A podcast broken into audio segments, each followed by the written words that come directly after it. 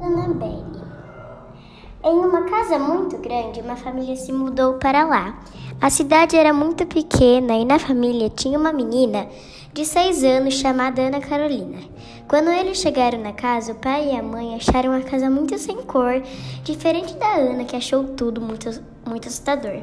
Passaram três dias e quando Ana foi dormir, três horas da manhã, ouviu um barulho muito estranho, derrubando coisas que Ana não sabia o que era.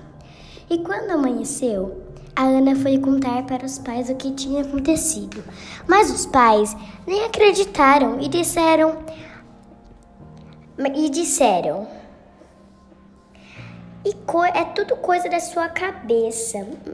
Mas, bem nessa hora, a menina lembrou que na semana passada tinha comprado uma boneca muito estranha e linda. A, e a Ana batizou a boneca para Annabelle.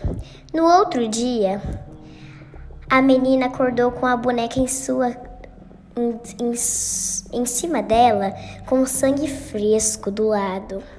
Do nada a porta fechou e a menina gritou: socorro, socorro! Mas bem nessa hora a boneca ganhou vida e disse: Eu sou a única boneca má do mundo. E deu risada.